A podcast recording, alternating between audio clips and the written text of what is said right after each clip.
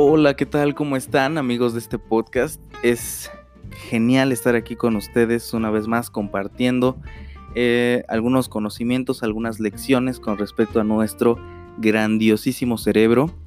Y bueno, sigo leyendo el libro de cómo hacer que te pasen cosas buenas. Sin duda un libro que se los recomiendo al mil por ciento. Es un libro que sin duda trae eh, lecciones interesantes, algunos datos también científicos, estudios. La verdad es que está muy muy completo y sobre todo viene en un lenguaje muy fresco y muy entretenido. La verdad es que se los recomiendo muchísimo. Y bueno, en esta ocasión extraje algunas lecciones de este capítulo del libro que se llama em, El antídoto para el sufrimiento es el amor. Y en primera instancia quisiera compartirles algo que precisamente viene en la Biblia, que es algo, una, una, una lección que trato de que mi vida se rija por esto que se encuentra en la Biblia, en el libro de la Biblia, en Mateo capítulo 22, versículos 37 al 39, y dice lo siguiente. Jesús le respondió, el primer mandamiento y el más importante es el que dice así, ama a tu Dios con todo lo que piensas y con todo lo que eres. Y el segundo mandamiento en importancia es parecido a ese, y dice así, cada uno debe amar a su prójimo como se ama a sí mismo. Wow, sin duda es una lección que viene en un libro súper antiguo. Yo sé que muchos dirán que hay libros más antiguos que la Biblia y haríamos, tendríamos que hacer un súper mega debate con relación a esto. Pero quiero decirles que es un libro antiguo que ya menciona algunas lecciones importantes y sobre todo nos invita a usar el amor como antídoto para nuestras vidas, para cualquier cosa que se te ocurra. Y ahorita vamos a ver por qué. Bueno, esa es la primera lección que quiero empatar con el libro que he estado leyendo en, estas, en estos días, en esta, en esta semana. Muy interesante. Y bueno, después de haberte compartido esto, el, eh, la doctora en este libro hace mucho énfasis en que nosotros utilicemos el amor, bueno, más bien el amor implica que tus relaciones, tus amistades, las personas con las que te rodeas, sea de calidad, sean de calidad. Porque principalmente menciona la parte de que pues a lo mejor tendremos muchas personas que consideremos nuestros amigos, pero no son de calidad. Y es aquí donde entran muchos de sus consejos para que, el, para que nuestra vida se rija por el amor. Y el primero que encontramos, la primera lección que extraje que me llamó la atención es no te, este, no te cierres a las personas. Todos tienen algo que aportarnos. Eso es lo que menciona ahí en el libro. No te cierres a las personas. Todos tienen algo que aportarnos. Seguramente has escuchado en internet, en otros, en otros medios, en otros, este, tal vez en otro podcast, en otros videos o en lo que sea, ¿Has, escuchado personas que dicen que eres el resultado de las cinco personas con las que te juntas, ¿no? Y eso es muy cierto, muy cierto porque las, las amistades, como hemos también platicado aquí, influyen mucho en nuestro comportamiento, en nuestra manera de ver el mundo. Pero aquí entra este, lo interesante. Tampoco esto quiere decir que nosotros simplemente vamos a buscar a cinco personas o solo nos vamos a acercar con personas específicas este, para ser como ellos, no, sino que también seamos abiertos a escuchar, a atender, a comprender a otras personas para poder tener una mente más amplia, un este, para que tengamos aprendizaje de distintos niveles de personas, porque así es. Entonces, eso es, eso es una lección que, que nos recuerda ahí la doctora que dice, debes de ser abierto, o sea, no te cierres a las personas, todos tienen algo que aportarte, ajá, pero lo importante también a la hora de hacer amistades o relaciones amorosas o de cualquier índole es el hecho de que tengan este, los mismos intereses. Pero bueno, sigamos con, esto. el otro, la otra lección que extraje de este capítulo es no impongas creencias, ideas, verdades absolutas porque solo encontrarás rechazo. O sea, las personas te van a rechazar porque tú intentes imponer en ellas algo que posiblemente no, no crean o no, no les, ¿cómo, ¿cómo lo podríamos decir? No les impacta tanto como a ti. O sea, puedes compartir tus ideas, puedes compartir tus creencias, pero no puedes imponerlas porque si no vas a encontrar rechazo. Entonces ya se han dado cuenta que el amor implica una, unas relaciones de, este, de amistad, amorosas, profesionales, académicas, deben de ser de calidad. Pero por eso les compartí al principio el versículo este en la Biblia, porque dice, ama a Dios, podríamos resumirlo de esta manera, ama a Dios, ámate y ama a los demás. Pero ¿cómo podemos amarnos? Para empezar, definamos esa parte, amor. Para mí el amor, así lo voy a, voy a definirlo así, el amor es una decisión que conlleva cambios bioquímicos dentro de nuestro cuerpo. Ajá. Y no solo bioquímicos, sino cambios de todo tipo. Principalmente, principalmente el, el primer cambio es que cuando, bueno, tú decides, cuando tú decides amarte, realizas cambios. Eh, todo tu cuerpo, toda tu mente, todo, toda la personalidad que tú tienes cambia en favor del amor que te tienes. Tus amigos van a cambiar, la forma en la que te alimentas, en la que te ejercitas, este, el estudio, el aprendizaje, las experiencias que tengas, todo eso va a cambiar en función de, pues, de si te amas o no.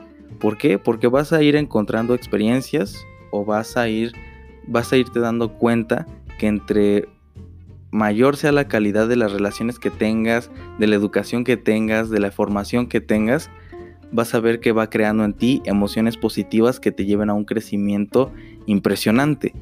Pero si tus relaciones son de pésima calidad, tiene este, no sé, te juntas con personas que son como vampiros emocionales que solo absorben tu energía, que solo absorben lo que eres y no te dan tu, tu verdadero valor, entonces ahí pues te vas a dar cuenta que, que no te estás ni amando a ti ni amando a los demás. Entonces vean, vean la importancia de este versículo que al principio mencionamos, pero también de, lo que estamos comentando en este libro, que las relaciones son eh, imprescindibles para propiciar un ambiente, un ambiente de amor que es lo que el mundo necesita. Ahora, seguimos en esto. No, no, impongas creencias, ideas o verdades absolutas porque encontrarás rechazo y entonces se vive lo opuesto al amor, ¿no? Ahora, debes de aprender, o más bien todos debemos aprender a ser un buen ejemplo. Si tú quieres compartir o incluso si quieres, entre comillas, imponer una idea o una verdad, aprende a ser el ejemplo. Sé congruente lo que haces con lo que dices. Y yo sé, muchos estamos en esa, en esa batalla por cumplir lo que decimos, por tener congruencia en nuestras vidas. Y eso es a lo que te invito a ti también, a que todos los días te esfuerces por ser congruente con lo que dices y haces. Entonces aprende a ser un buen ejemplo. Y aprovecha los intereses y pasiones en común que tengas con otras personas. Ahí es donde entra la parte de amistades que te llevan al siguiente nivel que propicien una mejor versión de ti. Ajá, porque puedes aprender de muchas personas. Y les voy a contar una anécdota muy interesante. En una ocasión, mi padre y yo nos habíamos aventurado en un viaje hacia Veracruz, en donde viven, por cierto, mis abuelos. Y eh, había un poco de tráfico. Y el señor, el taxista que nos estaba llevando a la casa de mis abuelitos, eh, estaba hablando con nosotros acerca de política, sobre el alza del petróleo, la gasolina y la economía y bueno, en fin, nos estaba hablando de temas políticos y de economía. Y entonces llegó un momento en el que, después de habernos contado todo eso, nos dijo al final el taxista, nadie sabe el fondo de la olla más que la cuchara. Haciendo referencia de que, bueno, nadie sabe qué es lo que está pasando ahí dentro del gobierno más que el mismo gobierno. Entonces aprendimos una frase muy cierta que no solo aplica para temas políticos, sino también para nuestra vida. No, no sabemos, no lo sabemos todo, más que las personas, o sí, más que las personas que están involucradas, o más que los, los fenómenos que están involucrados. Entonces también se aprende de, de, cosas de las demás personas, así que no podemos cerrarnos. Pero para las personas que tienen un interés, una pasión en común contigo, con esas pégate todavía más. Con esas personas todavía eh, aprende más cosas, quédate más tiempo, dedícales más tiempo. Em, no sé, puedes hacer, o sea, tienes que tener una relación muy, eh, tal vez íntima con esas personas, ajá, ser verdaderos amigos. Ellos son en verdad tus amigos. Entonces, aprovecha muy bien esos intereses y pasiones en común. Ahora, el tema central del día de hoy es este, esta lección que extraje. Sonríe sonríe. Si hemos estado hablando de que el amor es necesario, el amor es este una decisión para poder estar bien contigo mismo y para con los que te rodean. Si hemos hablado de que el amor, el secreto para que tengas tal vez éxito, para que tengas éxito en la vida, para que seas pleno en la vida, es el hecho de tener amistades de calidad, relaciones personales y amorosas de calidad. Pero un truquillo, un hack es sonreír. Sonreír, les voy a contar. Sonreír aumenta las endorfinas en, la sangre. Ajá. Y esto hace que aumente una hormona que se llama oxitocina. Cuando los niveles de oxitocina son altos en nuestro cuerpo, ah, por cierto, la hormona de la oxitocina está, está asociada con la empatía, el amor, el aprecio, el afecto y la confianza. Entonces vean lo importante de, la, de esta hormona. Y cuando está en su punto alto, en un punto pues demasiado elevado, disminuyen la, este, la concentración de la hormona del cortisol, que es la encargada del estrés y de ciertas emociones, y del estrés y de la ansiedad y de ciertas emociones negativas. Cuando esto pasa, la amígdala del cerebro, que está también asociada con el miedo y los pensamientos negativos, se desactiva, propiciando a que aumenten un poquito más nuestras emociones y pensamientos positivos. Entonces vean, esto es esto pasa, o sea, cuando tú sonríes, las eh, todo lo que pasa dentro de nosotros. Por eso mi definición de amor es voy, a reestructurarla. Para mí el amor es una decisión para estar bien contigo mismo y para con los que te rodean que conlleva cambios bioquímicos dentro de tu cuerpo. Esa es mi, mi, definición de amor y ya vieron por qué. Porque hay cambios químicos en que se están dando en nuestro cuerpo justo cuando hacemos esto de de sonreír. Y sonreír es una forma de comunicarnos cuando estamos alegres, cuando estamos contentos, cuando nos sentimos amados. Entonces, la, importancia de, sonreír es bastante ahora. Otra lección que pude este, extraer y que es parte de la, de la sonrisa o de la alegría es que la gente alegre y feliz mejora su rendimiento laboral y donde quiera que vaya, siempre va a tener una actitud optimista que le va a favorecer muchísimo. Así que si ahorita te encuentras en una situación difícil, estresante, em, sí, en, una situación angustiosa, eh, que, sientas que no puedes más o cualquier cosa, ríete. Ve algo que te haga reír o júntate con las personas que, que más amas distráete de eso que te está estresando, que te está acongojando. Simplemente dale la oportunidad a que una sonrisa de alguien de tus seres queridos e incluso la tuya le dé la oportunidad a tu cuerpo de hacer los cambios químicos necesarios para que tú te sientas mucho mejor. Ahora, otra lección que extraje es ayuda, ayuda y ayuda se refiere a ayudar a, las personas y tiene muchísima razón, les voy a decir por qué. En una ocasión yo iba rumbo a la escuela, rumbo a la universidad. En, la mañana íbamos en el transporte público y yo iba sentado en pues en un asiento del camión, ¿no? Ya se había llenado por completo. En ese momento sube una señora un poco de, de una edad avanzada, este, con como con cinco bolsas de cada lado y una de ellas se veía muy pesada. Y este, al principio, la verdad, no tenía yo la intención de pararme y cederle en ese momento mi lugar, para serles muy sincero, pensando en que algún señor de los que estaba hasta enfrente le iba a ceder el asiento. Pero cuando vi que absolutamente nadie se paraba, eh, pues yo decidí, bueno, dije, nadie se está parando y me siento incómodo. La verdad es que me sentí incómodo de que nadie se parara y yo menos. Entonces agarré me paré y le cedí el asiento a la señora. Y cuando la señora se sienta, me agradece con una sonrisa en el rostro y también me expresó un poco de alivio por haberse sentado después de cargar todas esas, bolsas. Me sentí muy bien que ella me haya pagado eso, por decirlo de alguna manera, con una sonrisa y con un, agradecimiento. Me sentí muy bien el haber ayudado a la, a la señora y no se los digo porque quiera presumirles, sino por quería compartirles el cómo me sentí de haberle ayudado a una, a una persona. Y es lo mismo que te invito a ti y te exhorto a ti a que puedas ayudar de alguna manera a cualquier persona. Una persona que necesite alimento, una persona que necesite em, agua, una persona que necesite algún consejo, un abrazo, eh, lo, que, lo que sea que puedas hacer por alguna persona que, esté sufriendo en este, en este momento, pues hazlo, porque eh, también eso favorece a que incremente tus endorfinas en, en tu cuerpo, ¿no? Ahora, otra cosa más, aparte de ayudar, es hablar bien de los demás.